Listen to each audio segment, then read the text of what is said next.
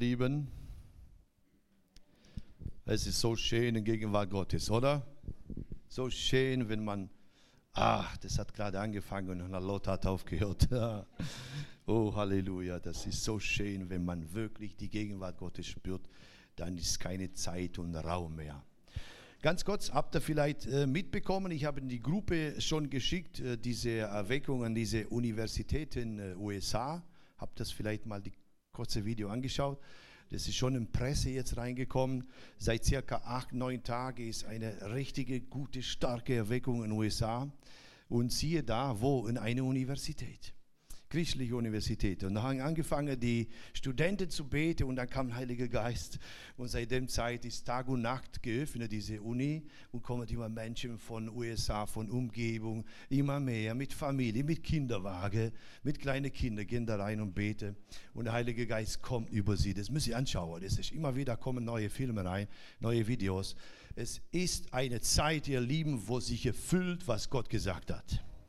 Joel Kapitel 3, Vers 1 bis 5. Lies bitte zu Hause. Das ist eine starke, starke Bibelstelle. Es ist extrem wichtig. Ich habe euch am Anfang des Jahres gesagt, erste Predigt im Januar, das wird ein bestes Jahr meines Lebens sein. 23. Könnt ihr euch noch erinnern? Und nicht nur meine, sondern auch eure auch. Lasst uns nicht mehr auf die Umstände schauen, auf die Krankheit, auf die Sorgen, auf das, auf Sel, auf jenes, oh meine Seele und ich und mich, niemand. Schaut auf Jesus, das ist am besten. Amen. Darum hat Andi schon gesagt, wir haben heute eine etwas anders Gottesdienst, wie wir kennen. Wir sind immer noch bei diesem wunderbaren und kraftvolle Brief an die Römer. So, jetzt ist die Frage nur, wir haben so viel gehört bis jetzt aus Römerbrief, aber die Frage stellt sich erstmal bei mir, was habe ich davon aufgenommen? Was habe ich davon gelernt? Oder, äh, naja, Jetzt, welcher Teil kommt jetzt? Na gut, da steht ja keine Teil von Römer und wir sind ja schon gewöhnt damit. Das ist ja die Frage, weil wir sind, wir müssen einfach mal, wie Andi schon sagte, wir müssen greifen, wir müssen spüren, dass Gott mit uns ist, weil wir sind keine religiöse Kirche, sondern wir sind eine Kirche, die Jesus Christus nachfolgt. Amen. Und das ist ja wichtig, weil er, er schaut unser Herz. So, und wir sind immer noch bei dieser Thematik, bei diesem Brief. Das wird auch weiter davon gepredigt. Wir haben aber auch eine gesalbte Wochenende-Seminar mit Richard Krüger und ich hoffe, dass ihr wirklich auch alle drei sein Predigt abgehört habt oder mal zumindest ein oder zwei und ich empfehle und ich ermutige euch, Hört es bitte an und nicht nur nebenher bei Wascho, bei Kocher und mit anderen Ohr telefonieren mit anderen Freundinnen oder Freunden. Das ist keine Predigt hören, sondern muss man sich hinsetzen und richtig gut hören. Amen. So, und dann kam ja die richtige Predigt von ihm am Sonntag, der starke gesalbte Predigt. Ich weiß nicht, ob ihr wirklich merkt, wie alles eine nach dem anderen zusammenpasst und sich einander fügt. Weil Gott ist ein Gott der Ordnung. Das nennen wir das Wirken von Heiliger Geist in der Gemeinde Jesu. Und äh, mir gefällt so gut, dass Gott wirkt, wie er will. Wir Menschen, wir sind tentiert, naja, soll so, so soll ein Gottesdienst laufen, wie wir so uns denken, weil wir schon immer so gemacht haben. Ich denke, dass Gott immer wieder in jedem Gottesdienst eine neue Salbung hat, oder? Neue Erfrischung, oder? Du gehst auch jeden Morgen zum Bäcker und holst frische Brötchen, oder nicht? Du isst nicht von letzter Sonntag, weil mit denen kannst du einen Kopf schlagen und es gibt gefährlich und es Unfall. Du gibst immer neue und frische, genauso ist schon mit Gottes Wort mit uns. Und er hat immer was Gutes für uns. Lili Götze sagte in ihrer letzten Predigt über Römerbrief, ich habe mir den Satz aufgeschrieben, wir wissen jetzt schon, wie wir ein geistgeleitete Leben leben. Na gut, ich weiß ja natürlich, was Lili damit sagen möchte. Nun, sie meinte, dass wir schon durch sind durch diese Briefen, der Teil, wo sie gepredigt hat, durch die vordere Kapitel im Römerbrief. Gepredigt haben wir schon. Nun, die Frage ist es, was sollte eure Meinung nach folgen, wenn wir das Wort Gottes hören. Oder? Wir haben die Erwartung bei unseren Kindern, dass die Kinder hören, was wir sagen, oder? Und wenn wir sagen, dann ist es klar, dann muss getan werden. Das ist normal. Nun, bei Gott ist anders. Er geht mit uns auf eine andere Art und Weise. Und sogar Eltern können wir von Gott lernen und sagen, hey, wie überträgt mir mein Vater Gott im Himmel diese Worte? Er überträgt mir alles in Liebe und er lässt mich selbst entscheiden. Wie Richard in diese Predigt am Sonntag erzählt hat. Selbst entscheiden. Und ich ermutige uns einfach als Gemeinde Jesu und ich ermutige jeder Mensch, lass uns wirklich das entscheiden, was uns gut tut. Ich stelle immer wieder fest in meinem Leben, dass noch sehr viel nach oben, sehr viel Luft nach oben ist. Ich habe noch viel, viel zu lernen. Und dafür habe ich uns was mitgebracht heute Morgen, was uns alle heute Morgen die Augen öffnen wird. Öffnen wird. Und ich kann das jetzt schon sagen, glücklich und selig bist du, dass heute Morgen gekommen bist. Weil als ich das gehört habe, habe ich gedacht, das muss jeder Christ hören. Jeder Christ. Nicht nur jeder Christ, sondern jeder Mensch. Es geht darum, nämlich den Sinn erneuern. Das ist eine der wichtigsten Thema, Thematik für uns. Alle Menschen, ganz besonders für uns Christen. Und es gibt leider so wenige, die sich ernsthaft mit dieser Thematik beschäftigen wollen. Seele, Leib und Geist. Und wir wollen jetzt eine Reihe Folge, das dauert circa nicht mal 20 Minuten. Und ich habe meine Predigt geopfert, mein Predigt geopfert für diese drei Abschnitte, dass wir das wirklich gut zuhören. Und jetzt möchte ich uns bitten, dass wir diese Video laufen und einfach vielleicht notiert euch, weil es gibt ja was zum Notieren, wenn ihr wollt. Gell? Also lasst uns mit großer Aufmerksamkeit das hören.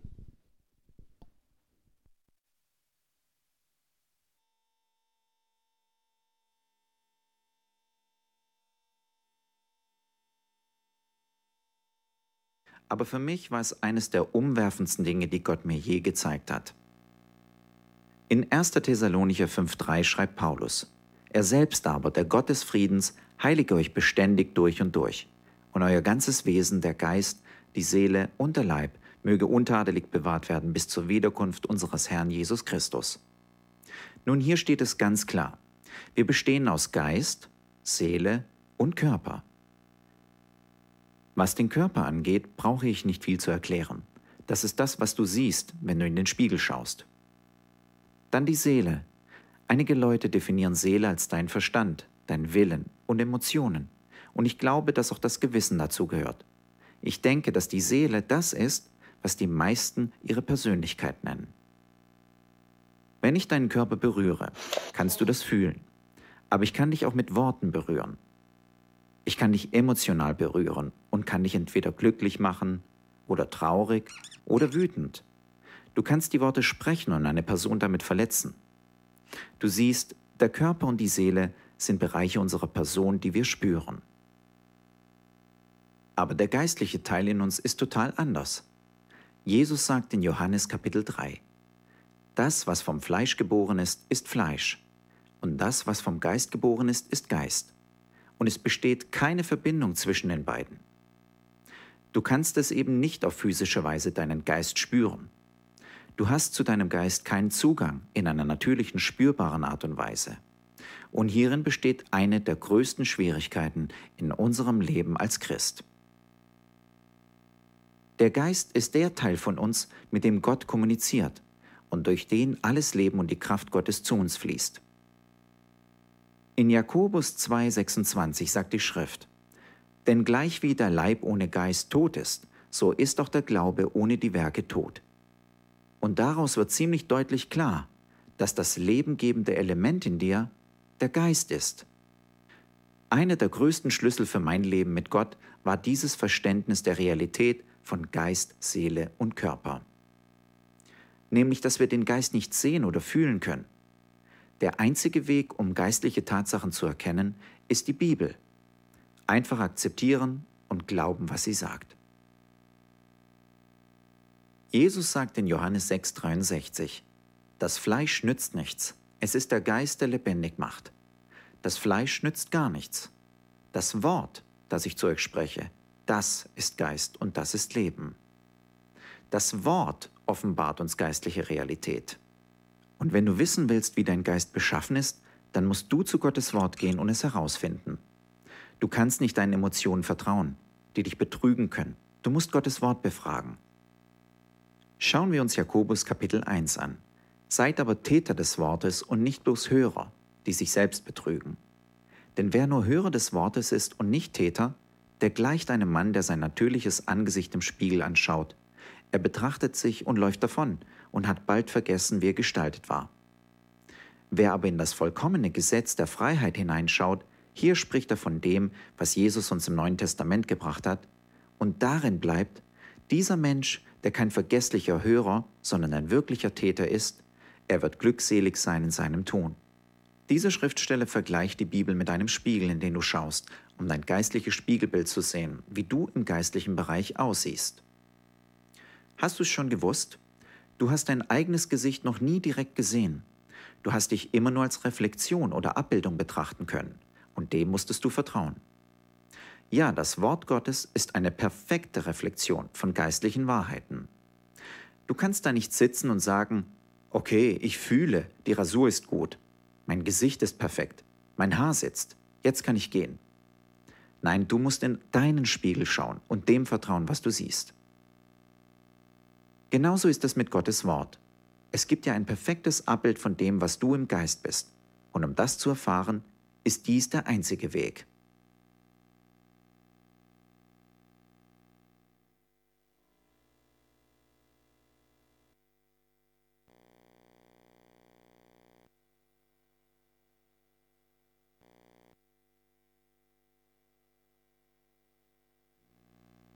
Hi, ich bin Andrew Womack und ich spreche heute über Geist, Seele und Leib.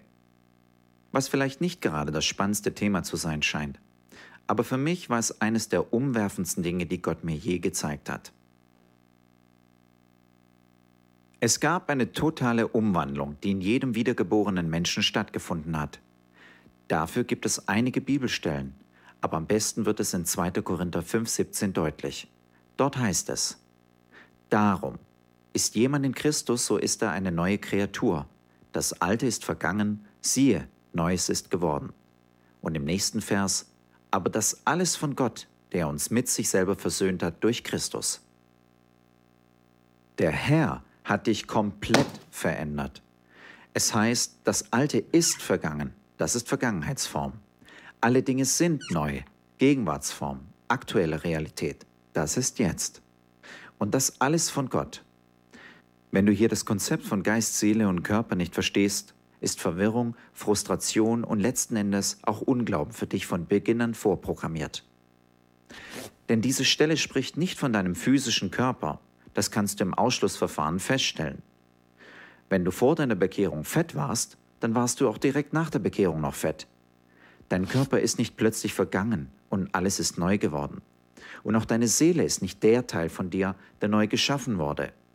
Wenn du vor der Bekehrung dumm warst oder depressiv oder kein mathematisches Genie, dann warst du auch nach deiner Bekehrung noch dumm oder depressiv oder du brauchtest Nachhilfe. Also, auch die Seele ist nicht spontan erneuert worden.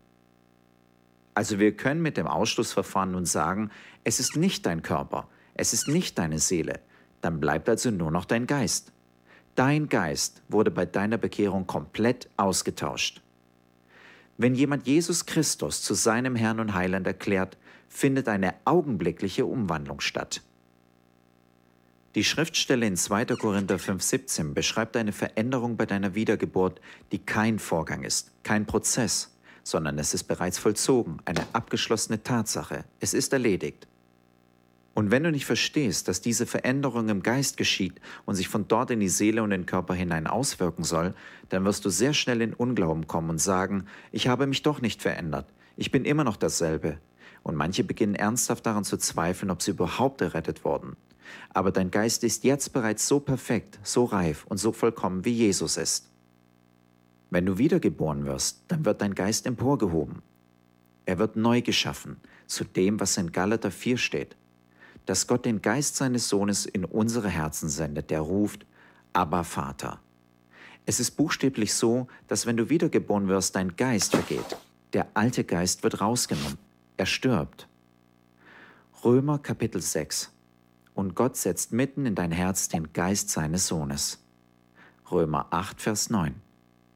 Wer aber den Geist des Christus nicht hat, der ist nicht sein. Mit anderen Worten, du bist nicht wirklich wiedergeboren, solange du nicht erlebt hast, dass Gott den Geist seines Sohnes in dein Herz gesetzt hat. Der Geist von Jesus ist gekommen, um in jedem Gläubigen zu wohnen, und dein Geist und Jesu Geist haben sich verheiratet. Sie haben sich verflochten, sie wurden eins, sodass du nun eine brandneue Person bist. Und die Identität und die Heiligkeit, die Aufmachung deines Geistes ist absolut identisch mit der von Jesus. Johannes 4:24 Jesus sagte, Gott ist Geist und die ihn anbeten wollen, müssen ihn in Geist und Wahrheit anbeten. Wie soll nun der heilige Gott Gemeinschaft mit dem unheiligen Menschen haben? Selbst wenn wir unser Bestes tun, werden wir die Maßstäbe Gottes nicht ansatzweise erreichen. Stattdessen geschieht es so. Du setzt dein Vertrauen in Jesus, wirst wiedergeboren und in deinem Geist eine komplett neue Schöpfung, die heilig und gerecht ist.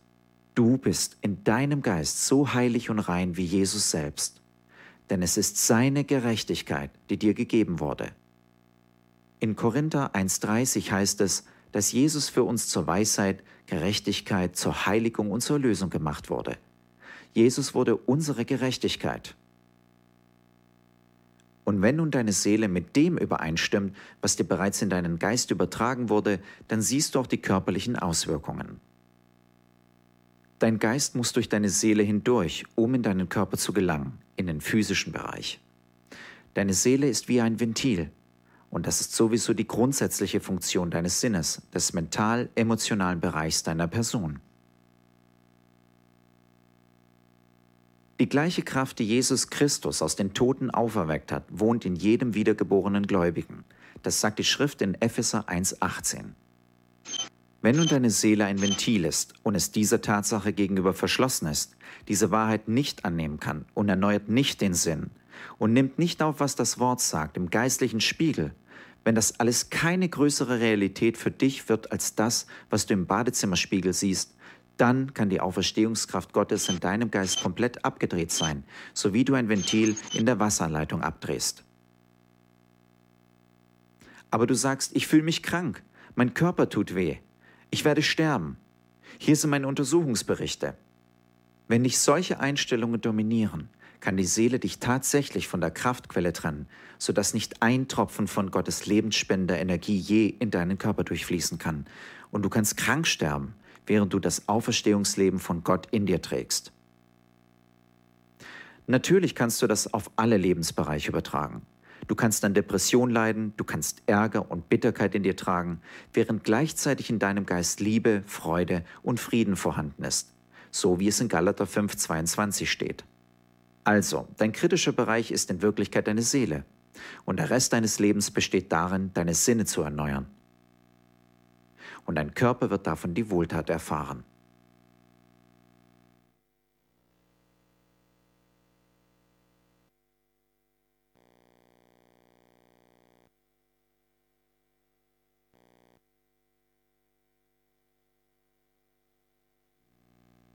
Hi, ich bin Andrew Womack und ich spreche heute über Geist, Seele und Leib. Was vielleicht nicht gerade das spannendste Thema zu sein scheint. Aber für mich war es eines der umwerfendsten Dinge, die Gott mir je gezeigt hat. Und der Rest deines Lebens besteht darin, deine Sinne zu erneuern. Und dein Körper wird davon die Wohltat erfahren. In Römer 12, 1 bis 2 schreibt Paulus, Ich ermahne euch nun, liebe Brüder, durch die Barmherzigkeit Gottes, dass ihr eure Leiber hingebt als ein Opfer, das lebendig, heilig und Gott wohlgefällig ist. Das sei euer vernünftiger Gottesdienst und stellt euch nicht dieser Welt gleich, sondern ändert euch durch Erneuerung eures Sinnes, damit ihr prüfen könnt, was Gottes Wille ist, nämlich das Gute und Wohlgefällige und Vollkommene. Vers 2 sagt, und stellt euch nicht dieser Welt gleich. Das griechische Wort hier beschreibt das Bild eines Abgusses einer Form. Mit anderen Worten, da ist Druck von allen Seiten, von der Welt, vom Teufel, von Ungläubigen, von Umständen. Du kannst nicht durchs Leben gehen, ohne gepresst zu werden. Du kommst unschuldig in dieses Leben hinein, aber du verlässt es nicht in dieser Form. Du bekommst deinen Stempel ab, aber du kannst dich entscheiden, in welche Form du passen willst. Das Wort ändern lautet im Griechischen Metamorpho und von diesem Wort haben wir den Begriff Metamorphose. Das sagen wir, wenn eine kleine Raupe einen Kokon spinnt und später als Schmetterling herauskommt. Wenn du diese Art der Verwandlung, Transformation, Metamorphose willst, dass du dich in deinem körperlichen und emotionalen Bereich von einer verbitterten, verletzenden, kranken Person hin zu einer siegreichen Person veränderst, was Gott für dich geplant hat. Wenn du diese Art der Veränderung möchtest, dann sagt Römer 12, dass es über die Erneuerung deiner Sinne geschieht. Wie erneuerst du deine Sinne? Durch Gottes Wort. Gottes Wort sagt dir, wie deine geistliche Wirklichkeit aussieht, gibt dir neue Werte, neue Verhaltensweisen und Einstellungen und du musst dich daran anpassen, was Gottes Wort über dich aussagt. Gottes Wort ist entscheidend, es geht nicht ohne. Aber du brauchst doch das Verständnis davon, die Anwendung. In anderen Worten, Wissen ist wie Nahrungsaufnahme. Du nimmst es in deinen Mund. Das ist der erste Schritt. Aber du musst es auch herunterschlucken und dein Körper muss beginnen, das Essen zu verdauen, damit dann alle Nährstoffe und die Inhaltsstoffe des Essens in deinem Körper freigesetzt werden. Das Wissen von Gottes Wort ist wichtig, aber es ist nur dann wichtig, wenn du es verstehen kannst. Denn dann setzt du das Leben frei, das darin ist. In Epheser 4, 17 und 18 heißt es, Das sage und bezeuge ich nun im Herrn, dass ihr nicht mehr so wandeln sollt, wie die übrigen Heiden wandeln in der Nichtigkeit ihres Sinnes. Heide bedeutet ein Nichtjude. Wir würden heute sagen wie ein Nichtchrist, der keine Beziehung zu Gott hat. Wenn deine Gesinnung nicht geistlich ist, dann wirst du Gottes Lebensfluss durch dich hindurch blockieren. Eine Stelle, die das bestätigt, ist Römer 8,6. Aber fleischlich gesinnt sein ist der Tod, und geistlich gesinnt sein ist Leben und Friede. Fleischlich gesinnt sein ist nicht automatisch Sünde, aber jede Sünde ist fleischlich.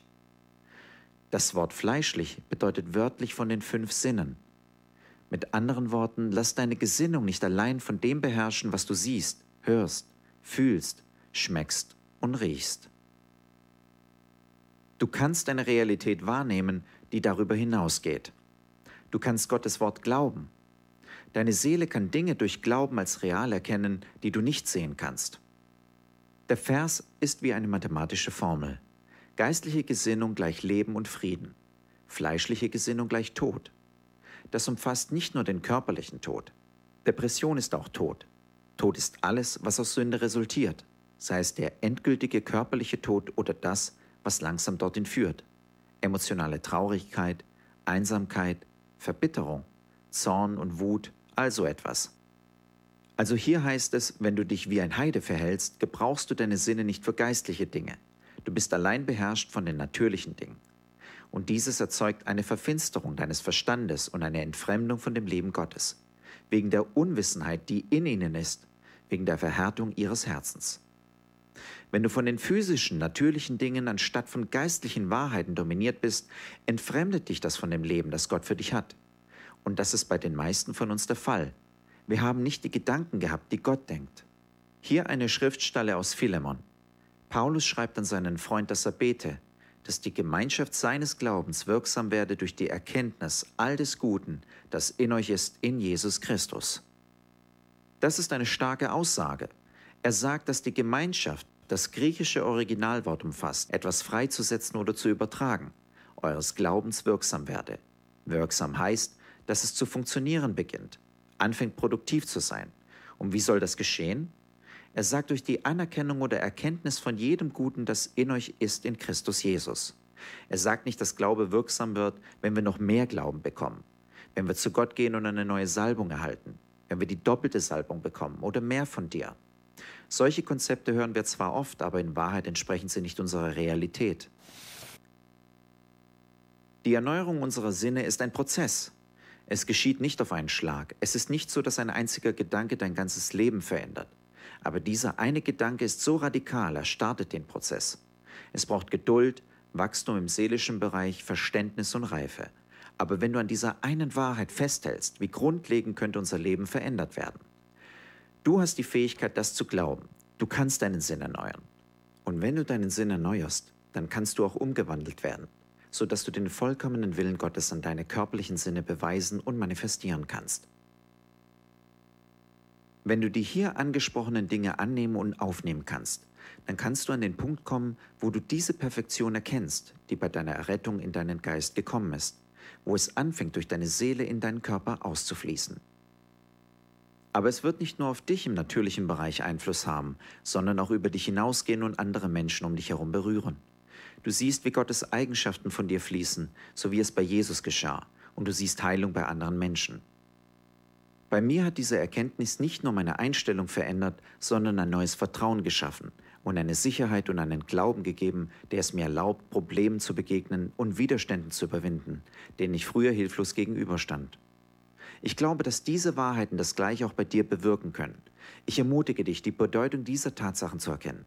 Eigentlich habe ich hier jetzt nur an der Oberfläche gekratzt, an anderer Stelle gehe ich noch tiefer. Aber ich will einfach nur Gott danken und preisen. Ich bin davon überzeugt, dass diese Wahrheiten dich genauso freisetzen und dein Leben beeinflussen, so wie es in meinem Leben geschehen ist.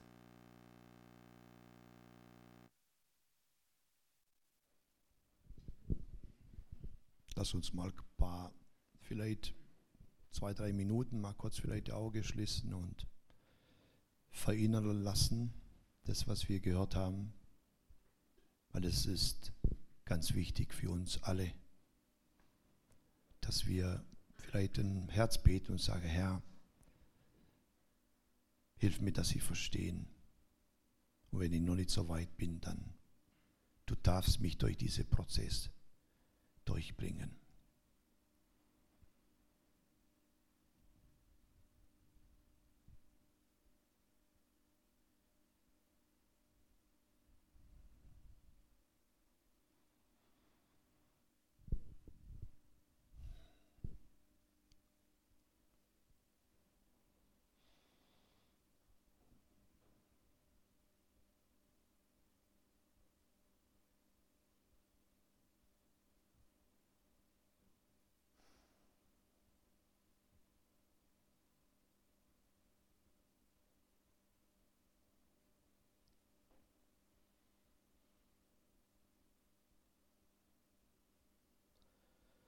Möchte diese drei Bibelstellen nochmal lesen und dann können wir gemeinsam nochmal ein Lied singen. Dann kommen wir zum Schluss. Er hat den ersten Teil gelesen, 1. Thessalonik Kapitel 5, Vers 23. Er selbst aber, der Gott der Friedens, heilige euch, beständig durch und durch und eure ganzen Wesen, der Geist, die Seele und der Leib möge untadelig bewahrt werden bei der Wiederkunft unseres Herrn Jesus Christus. Die zweite Bibelstelle war 2. Korinther 5, 17, 18. Darum ist jemand in Christus, so ist er eine neue Kreatur. Das Alte ist vergangen. Amen. Ist vergangen. Siehe, es ist alles neu geworden. Aber das alles, was Gott, der uns mit ihm selber versöhnt hat, durch Jesus Christus und das Amt gegeben, das die Versöhnung predigt. Römer 12, Vers 1 bis 2. Ich ermahne euch nun, Brüder und Schwestern, wie toll, dass hier Brüder und Schwestern schreibt, durch die Barmherzigkeit Gottes, dass ihr eure Leib, also es, es geht um diese Leib, hingebt als eine Opfer, das lebendig, heilig und Gott wohlgefällig sei. Das sei eure vernünftige Gottesdienst. Und stellt euch nicht diese Welt gleich, sondern ändert euch durch was? Erneuerung eures Sinnes auf das ihr prüfen könnt, was Gottes Wille ist, nämlich das Gute und Wohlgefällige und Vollkommene. Amen. Ich möchte kurz beten mit uns.